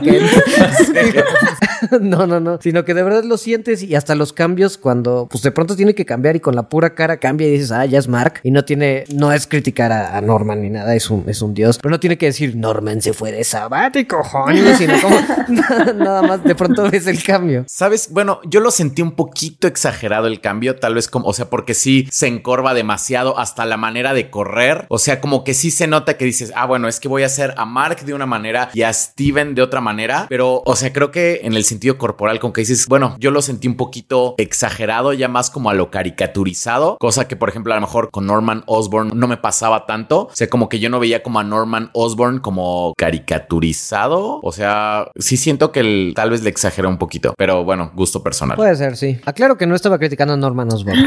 es un dios, William Dafoe, y lo seguirá siendo. Y lo es. Pero sí tienes razón, hay unas partes donde sí se encorva muy al... "Hey, Soy ñoño. Sí, ándale, es como... Ahora soy ñoño. y, y sí, cuando se ve en el espejo, ahora soy Oscar Isaac. Cuando voltea a ver la cámara de seguridad para mostrar dominancia, que es como, sí, mira, me estoy viendo a la cámara de seguridad porque soy Mark. Y soy sensual. Soy sensual. Aparte está mamadísimo él, así como, Ajá. pero en, en Steven sí está como todo encorvado, pero te digo como que siento que se encorva como demasiado, demasiado para hacerlo como... Sobre todo en el primer capítulo, ¿no? Siento que en el Sí. segundo ya le, le bajó un poco, porque sí en el primero también me saltó eso. A mí se me cae muy bien Steven por lo idiático que es cuando consigue su pez dorado con su aleta. Y dice, si tú eres Gus, yo soy la reina de no sé dónde. Es como si yo, yo sería así. Yo soy así. Sí. A mí sí me encanta como diciendo, güey, no le van a decir a los de marketing que los dioses están mal en el póster. es como, no, güey, Steven, a nadie le importa. Ahorita me cae muy bien Steven. Sí disfruto más de ver a Steven en pantalla que a Mark, la verdad. Creo que sí es como lo que más disfruto de la serie, como ver a Steven en pantalla. Pues ojalá nos den más Steven y, y, pues vayamos conociendo de Mark. Pero pues ya, o sea, como que me está gustando, pero todavía le falta. No sé si hay mucho Sí, más sí, que sí. decir. No sé si ustedes tengan más que decir. Pues yo espero, espero realmente que vaya avanzando más rapidito, porque con seis capítulos, la verdad, ya vamos a un tercio. Porque ¿no? traigo prisa. que dicen que supuestamente en el cuarto episodio es donde las cosas van a poner buenas. Ya empezaron los rumores a decir como quieren hacer sus apuestas. Siempre dicen lo mismo sí, en el cuarto episodio. no, no, no. En Loki fue el quinto. En Loki fue el quinto. Ah, vaya. Y tenían razón. Y se puso intenso así. Sí, sí, sí. Pero, o sea, ya que te lo tengan que decir como, güey, aguántate, aguántate Clara, aguántate otros porque el cuarto está con madre. Sí. Bueno, pero también en la de Falcon and the Winter Soldier hay uno que está así increíble y el resto como... mm. Sí. A mí WandaVision me gustaron mucho los del principio. O sea, Ajá, a mí también. sí hay mucha gente que los odia porque ah, están aburridos, pero la verdad es que esos primeros capítulos, como ese misterio que no sabes bien qué es lo que está pasando, que a mí me encantaron. La verdad es que sí, creo que es de lo mejor. Sí, creo que hasta ahora los mejores primeros dos capítulos han sido de WandaVision, ¿no? Sí, para mí sí. Los primeros capítulos hasta cuando tiene como el plot twist de que ya ves como lo que pasa con Mónica Rambeau cuando regresa del blip y todo eso. Ese capítulo donde ya todo cobra sentido, a mí se me hace como toda esa parte de WandaVision me encantó, sí, sí la, sí la me. Sí, súper por dos, go, porque yo siento, o sea, siento que así de que me den ganas de ponerle todas las semanas y verlo semana a semana y de que tenga ganas como de discutir el episodio, o sea, solo el episodio, solo WandaVision, o sea, solo me ha pasado con WandaVision, la verdad. Sí, sí. Y en general el único desperdicio fue el último capítulo, ¿no? O sea, creo que el único que me dejó mal sabor de boca de WandaVision fue el último capítulo, pero fuera de eso... Éramos felices y no lo sabían. Ah, extrañamos WandaVision. WandaVision. Wan- WandaVision. WandaVision, Wa- Wan- Wanda. WandaVision. Creo que sí lo valió, la verdad. Ajá. Sí, la verdad creo que hasta la fecha ha sido la serie de Marvel que más me ha gustado, WandaVision. Te extraño, WandaVision. Lo siento, Moon Knight. Vas bien, pero... Pero todavía no. Pero todavía no estás ahí. Pero todavía no estás ahí, Moon Knight. Pero ¿saben quién tampoco está ahí? ¿Quién? Morbius. Oh, no. Oh, Morbius. Pero él está todavía más lejos. Él es como, señor, regrésate al 2006. Sí, cabrón, cabrón. Fuerte, ¿no? Sí, el 2006 llamó y quiere tu película de regreso. No, yo sentí mucho así como estar viendo Linterna Verde, Elect- como la de Daredevil de este, algo así. Ah, no, la de Daredevil No, eh, no. es mejor. O sea, Electra. Ah, no.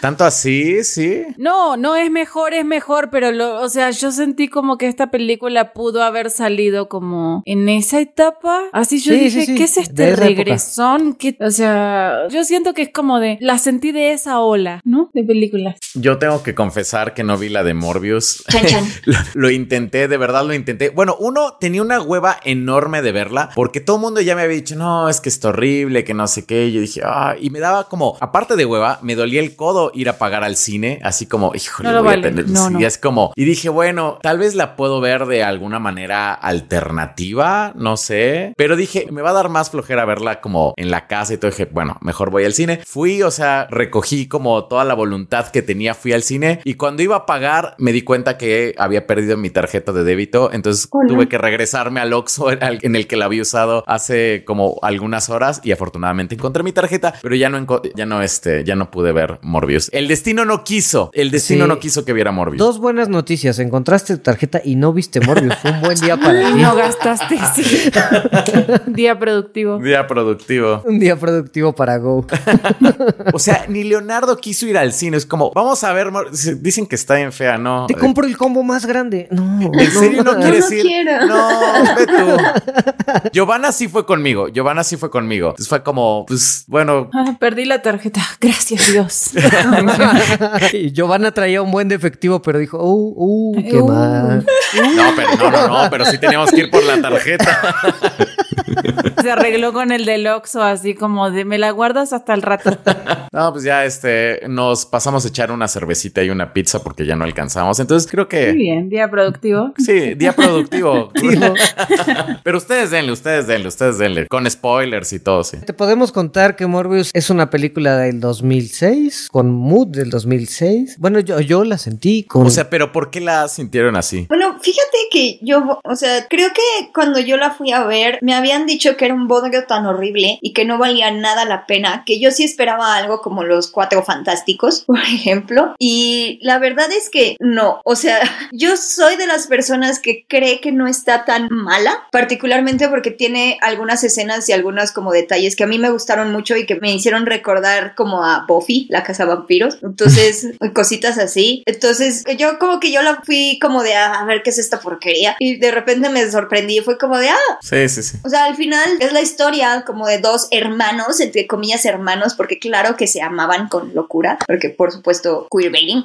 O sea, es la historia al final de dos hermanos que reciben un poder dado después de una vida de estar al borde de la muerte. Sí, porque tiene una enfermedad como degenerativa que no, lo- no permite caminar bien y su vida va a ser muy corta. Exacto. Pues algo así como esclerosis, ¿no? Algo parecido. Algo parecido. Entonces Morbius tiene eso, Matt, el personaje de Matt Smith también tiene eso, pero al final es como la historia de dos hermanos que tienen visiones muy diferentes sobre qué hacer con este nuevo poder. No digo, creo que le podemos contar un poco de la trama porque es- pues, o sea, creo que está bien en la sinopsis. Realmente denle con spoilers, ¿eh? o sea, sí me, Yo no la voy a ver. sí, me, me, me da. No, pero sí, sí, incluso para no spoilear tanto a la audiencia, o sea, el doctor Marcus Morbius o como se llame, como tiene esta enfermedad degenerativa, estudia ciencias y, o sea, su, su objetivo es buscar la cura para esta enfermedad degenerativa. No lo logra, pero en, el medio logra hacer lo que es sangre artificial, lo cual le hace que le, le den un premio Nobel porque pues desarrolló sangre artificial, entonces ya las donaciones de sangre son muy fáciles en el resto del mundo. Y pues es un científico muy fuerte, y pero su obsesión es buscar la cura para su enfermedad, ¿no? Para su hermano también. O sea, y aparte, y ya después se vuelve como esta historia de la cosa es que su experimento en su cura lo logra, pero le da una necesidad incontrolable de consumir sangre y la necesita porque conforme va avanzando como su, su condición cada vez necesita más la sangre. Y aparte... ¿Sangre real o este puede ser de la sangre del sustituto? Eh, y el- es una pregunta muy buena, Goberto. Es una pregunta. Eh, ahí la cuestión. eh, ahí la cuestión, ajá. Ah, Es que ve, porque además en este universo hay unas cosas que se llaman vampiros, que son como murciélagos, o sea, son Ah. animales como murciélagos, pero estos vampiros comen sangre. Entonces, como todo científico respetable, haces experimentos con el ADN de los los vampiros y los mezclas con ADN humano. Pues, es muy clásico. Se lo pones a una rata. Sí, es como ABC de, de científico loco, sí. Es básico, se ha hecho con lagartos, se ha hecho con, con todo tipo de animales. Y pues obviamente no solo cura la enfermedad, sino que le da esta sed de sangre, sed de la mala. Y entonces ya como que el chiste es como de no lo puede controlar, es un monstruo, pero el hermano que es Matt Smith, que actúa bastante bien, la verdad, yo siento que hizo gran trabajo. O sea, Ay, sí, sí. Que Matt Smith es, es muy buen actor, Matt Smith, sí. tiene una escena que a mí la verdad me pareció buenísima, que es, o sea, es puro fanservice para los fans de Doctor Who y para los fans de Matt Smith. Y es muy buena, o sea, la verdad es que sí es muy buena y de repente, o sea, como que sus motivaciones... ¿Cuál escena? Cuando sale bailando, Ah, sí. cuando está bailando, vistiéndose, es buenísima. Es que ve, como los dos tenían esta enfermedad, se Ajá. conocieron en una especie de orfanato donde aventaban a los niños con esta enfermedad para que los cuidaran hasta que perecieran. Claro, sí, sí. No, literal, sí los aventaban ahí y Literal. hasta que murieran. Entonces, pues ahí lo conocían en ese orfanato y pero pues este güey era Y millonario. sí está chido, o sea, sí está chido lo de me llamo Lucian y como Morbius lleva años ahí, ya es como de los niños que lleva un montón ahí, le dijo como, ah, te voy a poner Milo porque siempre viene un Milo, se van y se mueren, o llega, siempre llega un Milo y al final nunca se fue ese Milo. Y es como, oh, Sí, por cierto, estamos con spoilers. Porque si algo han tenido estos dos es que normalmente se mueren de niños con esta enfermedad, pero ellos dos llegan adultos, entonces son como los que más... pero es muy raro. Ajá, es Sí. muy, muy, muy raro. Entonces ellos como sobreviven a los adultos. Convenientemente su amigo Milo, que eh, es millonario, entonces él financia la parte farmacéutica de, Sí. de Morbius. Oye, oye, para todo Marx debe haber un Engels. A mí la verdad, esa parte de la historia sí me gustó. O sea, sí, como que toda esa dicotomía sí me gustó. Y también con el papá. O sea, bueno, hay una figura paternal al final que es como que, Ajá, que es el doctor. que es el doctor que los cuida desde niños. Y él es el villano. No, no es el villano, Ah. pero sí como que ha tenido ciertas preferencias hacia Milo, porque Milo siempre ha sido como el más simpático o el más bondadoso o el mejor. Y Morbius siempre ha sido como pues el niño ñoño nerd que ha estado obsesionado con conseguir una cura y así. O sea, sí creo que tiene cosas. El problema es que de repente sí está aburrida. Ah, y, y espera, espera, le consigo una beca, no sé si en Harvard o donde una beca de medicina, porque logra reparar una máquina de esas que te ponen suero con un clip. Entonces dice, no mames, este niño No. va, Este niño. va a crear la sangre artificial. Sí que sí. Pero es que, ¿sabes qué? Siento que eso también es a propósito, o sea, como el personaje de Edgar Jona, que de repente tiene, Ah, sí. tiene diálogos como, I think it's, it's quite the romantic. Ah, es como sí. quite the romantic. O sea, ¿en qué momento se convirtió en la Starfire de Teen Titans Go? es como, ¿qué? Ah, Bueno, a mí entre ese diálogo y el de, o para el no iniciado, ecolocalización, yo me tenía doblada de la risa. Sí, es como, dude, todo el mundo sabe lo que es la ecolocalización. Podías decir ecolocalización y no había pedo. ¿Qué es la ecolocalización? Nah, no para la gente que no sepa, es la capacidad. Para los no iniciados. Para los la- no iniciados. bueno, está hablando el señor. Pícale a la manzanita para reiniciar la Ah, máquina. sí, para reiniciar la magia, es que cierto. no reiniciaba. Pues porque no me dejaba, pero la situación. Pero sí, para el no iniciado, la ecolocalización. O sea, siento que tiene diálogos, no sé, a mí me hizo, re- me tenían doblada de la risa algunos diálogos de lo torpes, tontos que son, pero a veces como que yo me hacía sentir como de, esto es adrede, o sea, esta es la intención de esta película, de ser así. O sea, como con Venom, como más o menos lo que me platicaban, sí. Ándale, ajá. Es que no sé. Ay, ay, No Clara. sé, ay. yo tengo mis dudas, la verdad. Siento que Venom tenía personalidad y aquí. Eh, no, es que yo creo que en Venom era como muy evidente la intención de que era así y yo creo que acá no es tan evidente. Entonces, o sea, de verdad dudé si era como, ¿están intentando hacer esto como a propósito? ¿Es un chiste? ¿Se lo están tomando muy en serio? O ya, vos sabes que en Venom nadie se está tomando en serio esa película, ¿no? O sea, ni Tom Hardy al improvisar así mamadas de meterse en la pecera y así, es como, por supuesto que solo están viviendo, ¿no? Se están divirtiendo. Pero acá yo no sé, la verdad. O sea, lo dudo mucho. Y eso fue como mucho de lo que no me gustó de esta película, como es rara. Y además, o sea, visualmente se me hizo muy fea. O sea, los efectos Sí. Sí, es fea. es fea. Es que además como que sentí que trataron de hacer como mostrarte visualmente todos los cambios, o sea, como esta cosa que siempre criticamos y decimos de, quiero que me lo muestres, no que me lo digas, pero es como tan burdo, los cambios así como es como de, ahora es un enfermo y está todo raquítico y como encorvado y así exagerado y de repente, bueno, estoy curado, ya sale todo mamado, así como... Un gran cambio. Ajá, no, como y bailan y, y se cuelgan y hacen cosas así y de repente soy un vampiro, pero se le deforma la cara así feo. Pero sabes qué, o sea, como que sí te lo muestran, pero ni siquiera es entretenido, divertido. Para mí, para mí. O sea, en todas las demás películas, Ajá, exacto, es como burdo, ¿no? sí, lo ves saliendo a la calle y, ah, huevo, puedo volar. Ah, huevo, puedo levantar un carro. Ah, puedo chupar sangre. Qué padre. Acá no es como. pero acá, pues no. O sea, es como él en su laboratorio. y, Ok, tengo super fuerza. Y sale con super fuerza. Ok, puedo volar. Y sale saltando. Volando. Ajá. Entonces, como, ah, ok. Es que es muy básica la película, o sea, es muy básica y hay momentos que sí son muy aburridos. O sea, siento que hay momentos muy buenos, pero luego hay como transiciones en las que es como, ay, ya. O sea, como la que dice es justo Nepal, así como de, ay, por favor. O sea, y aparte, como que no se entiende qué está haciendo con el relojito. O sea, como que no entiendes que está midiendo los tiempos. Nunca te dicen Ah. cuánto puede controlarlo. Realmente no sabes cuáles son las reglas de su poder. Sí, porque para, para contestar tu pregunta hace rato, Go, o sea, cuando se convierte en Morbius, pues mata a un buen de criminales que lo querían matar, chupándoles toda la sangre. Pero se siente mal. Pero se da cuenta que pues eso, pues para sobrevivir va a tener que chupar sangre y eso pues indica matar gente, Ajá. ¿no? Ajá. Ajá, y está mal. Entonces, bueno, llega a su laboratorio y se da cuenta que aguanta con la sangre, la sangre artificial, pero que cada vez pierde más efectividad y cada vez le dura menos. Se vuelve muy True Blood eso, la verdad a mí sí me gustó, como se vuelve como necesitan cada vez más. Le da hambre más seguido, pues. Ajá. Ah, ok, ok. Es como una adicción. Pero, por ejemplo, a Matt Smith, de tanta sangre real que consumió, porque él Ajá. sí le dijo, me vale y voy a empezar a matar gente, cuando le dan una bolsita de sangre falsa, le dice como, esto a mí no me funciona. Y es como de, uh. Sí, pero y lo que dice Beck es muy cierto, o sea, porque dice, es que está perdiendo efectividad, está perdiendo efectividad, está perdiendo efectividad, pero nunca sabes, o sea, que tiene que encontrar como la cura para no ser Morbius, pero nunca sabes si tiene 24 horas, 3 semanas, 2 días, no, o sea, solamente dice, estoy perdiendo efectividad y ya no me va a durar la sangre artificial y voy a tener que matar gente. Encima como su solución es, si se acaba la sangre artificial, pues ni modo, voy a tener que matar gente.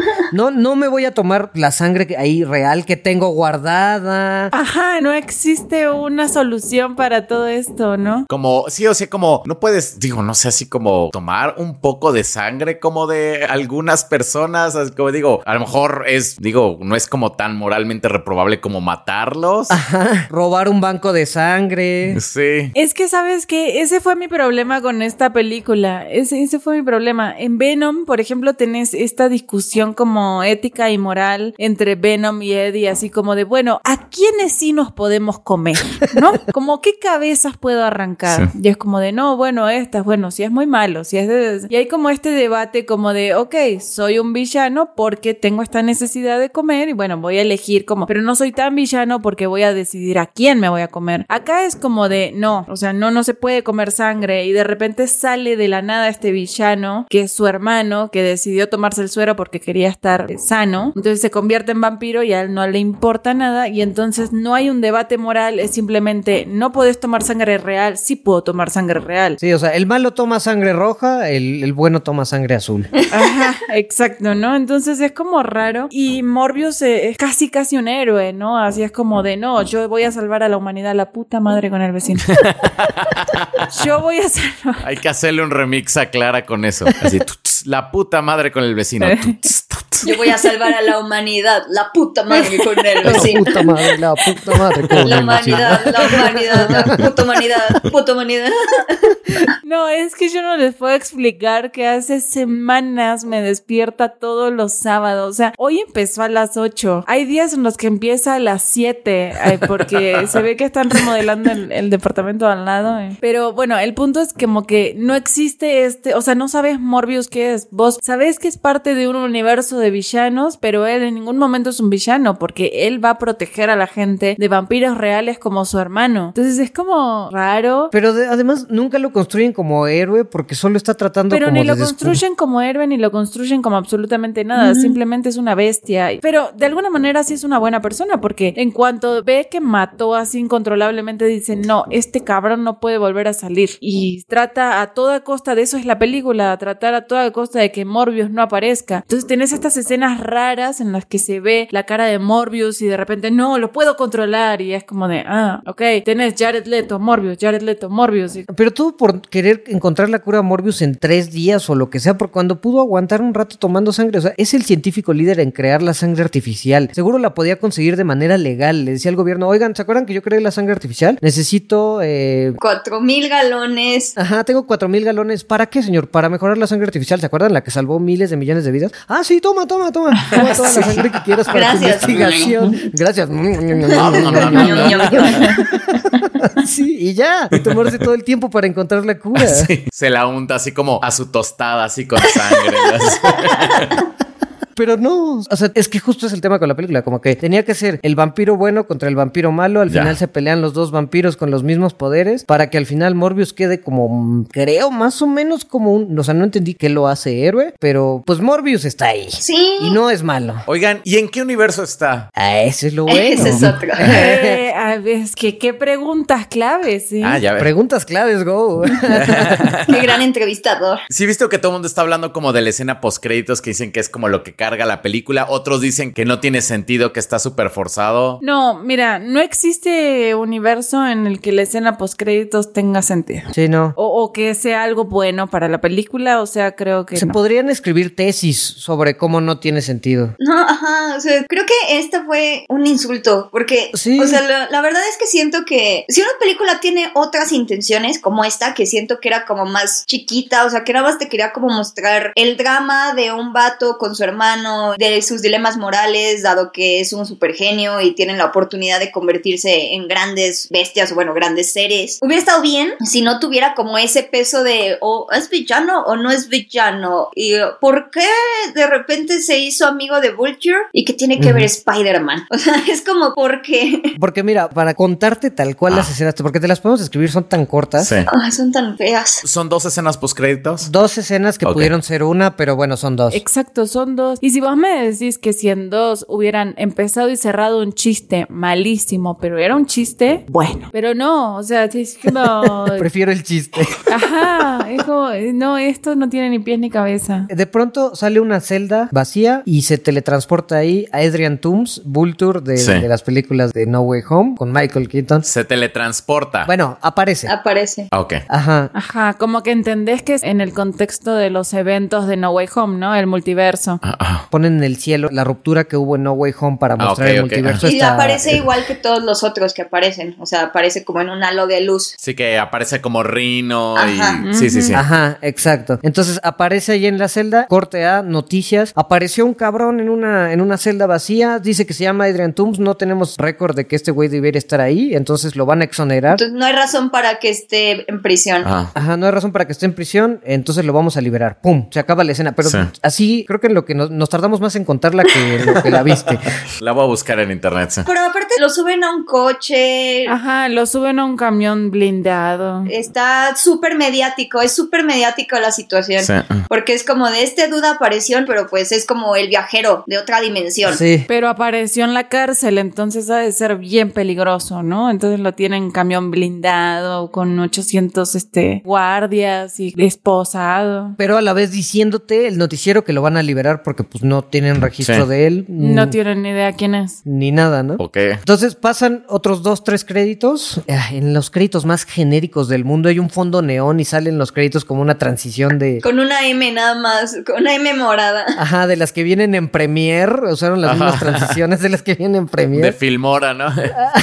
sí. Y sale otra escena. Sale Jared Leto manejando un carro deportivo en la carretera, muy al estilo Doctor Strange. Vas que va a un lugar desértico. Llega al lugar desértico y llega de Vulture con el traje muy similar al que tenía en Spider-Man, en la primera Spider-Man. Pero Ajá. mejor, o sea, mejorado. Pero sí, cambiado. con ciertas modificaciones. No sale la cara de Michael Keaton, todo el tiempo trae la máscara de Vulture y le dice, no sé qué hago aquí, creo que tiene que ver con Spider-Man. Pausa y después dice, "Eh, creo que un montón de chicos como tú y yo deberíamos juntarnos y hacer cosas buenas. Sale Jared Leto y dice, intrigante. Y se acaba. Y ya.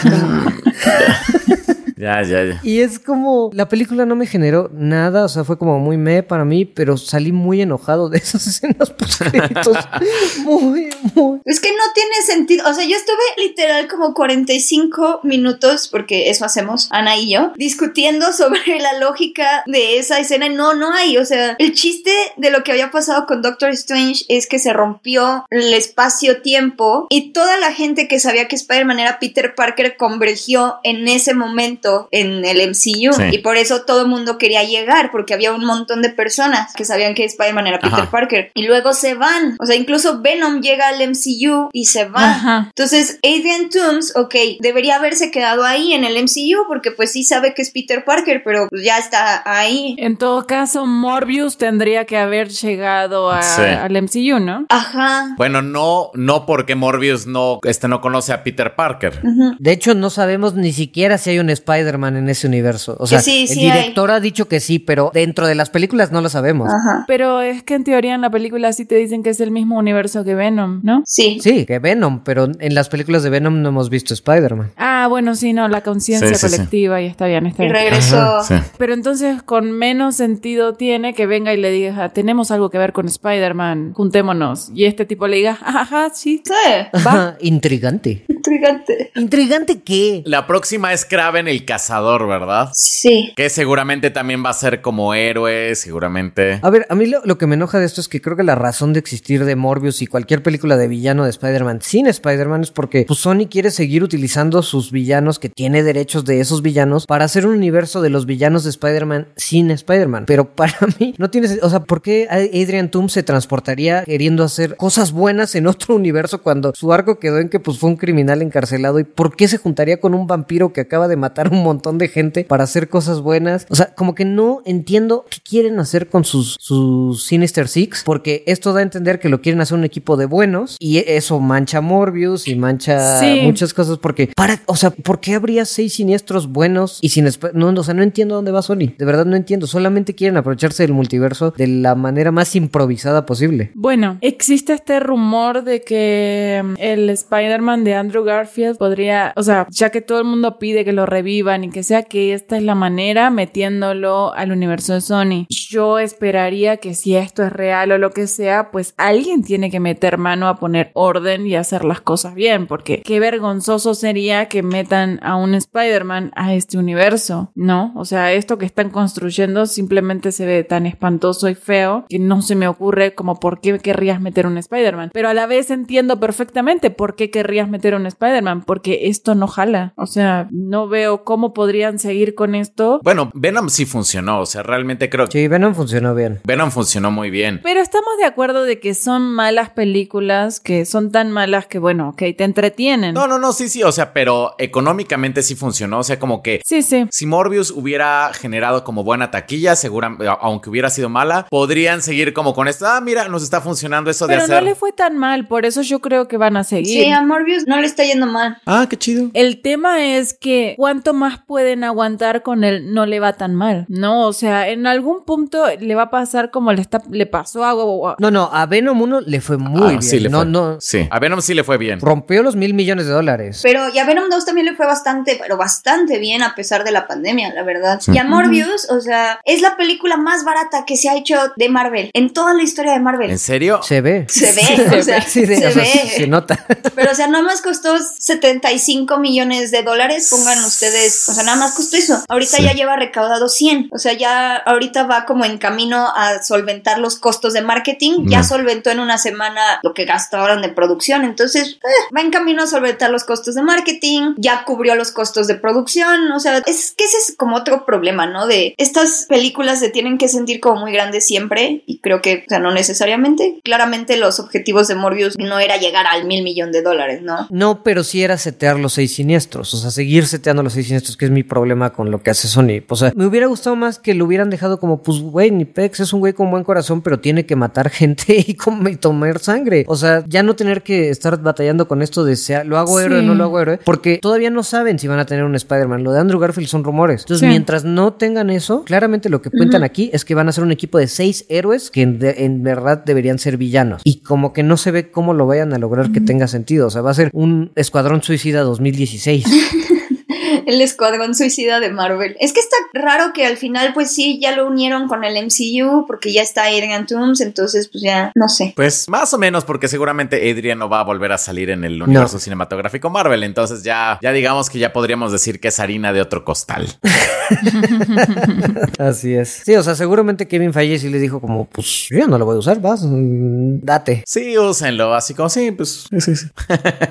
El- Pero según yo, o sea, sí salió como todo el mundo a decir como, uy, nosotros no tuvimos nada que ver con esa escena post créditos, ¿eh? O sea, o sea, sí, sí, yo creo que alguien les pidió así como, por favor, sal a decir que no tenemos. o sea, además se ve que está planeado o sea, no sale la cara de Michael Keaton porque seguro le dijeron, güey, manda un audio de WhatsApp diciendo que quieres formar un grupo de chicos buenos. O sea, porque no sale su cara, tal cual no lo contrataron. De hecho, esta película de Morbius lleva tantos retrasos que en el primer teaser que hubo decía de los creadores de Spider-Man Far From Home. Y después lo tuvieron que cambiar a de los creadores de Spider-Man No Way Home. O sea, lleva tanto tiempo retrasada esta película que este, esta escena se grabó pues, después del- de haber visto el resultado de No Way Home. Entonces están improvisando el tema de los seis siniestros, que es pues, el gran problema de Sony. Pues yo como me la pintaron, creo que creo que podría Vela, vela. Sí, o sea, creo que podría darle una oportunidad simplemente como por la pura curiosidad, pero igual sí me voy a esperar a que esté como en alguna plataforma, yo creo. Sí, Sí, es lo mejor. Sí, porque así de ir al cine a ver Morbius, no, la neta, como que, como que no. No lo hagas, Go. Sí, no, Sí, no, no. vale la pena. No les des ese dinero en taquilla.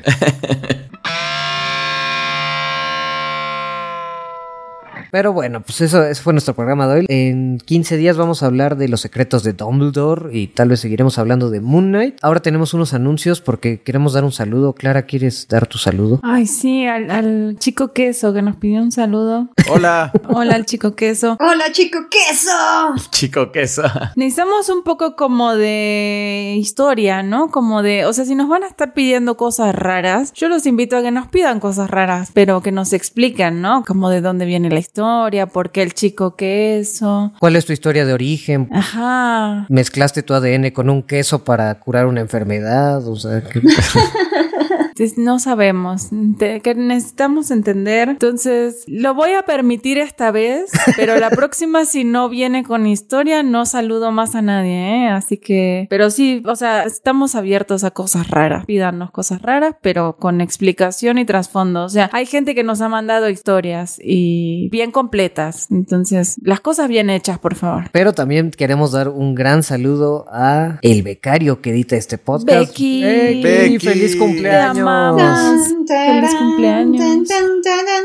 Te queremos mucho. Feliciten a el becario en los comentarios, por favor. Por favor. Becario, por favor, ponte unas mañanitas eh, en tu nombre Sí, becario. aquí en, en el podcast cuando estés editando esto. Ah, muchas felicidades. Sí, porque aparte siempre le mete como un montón de dedicación a la edición de este podcast. Luego mete cosas que ni siquiera le pedimos, pero que quedan así como exactamente, ¿no? Así como hasta nos manda como pequeños videitos como editados. No, es una chulada, sí, sí, sí. Cuando se nos olvida avisar de spoilers, busca un audio pasado para buscar cuando decimos ahora vamos con spoilers. No, no, no, es bien Ah. delicado. ¿En serio hace eso? Sí. Sí. Wow. Tiene un banco de nuestros audios diciendo ahora vamos con spoilers. Así que felicidades, becario. Felicidades, Becky. Muchas felicidades, te queremos un montón. Y bueno, pues nos vemos en dos semanas. Nos vemos la próxima. Bye. Bye. Bye.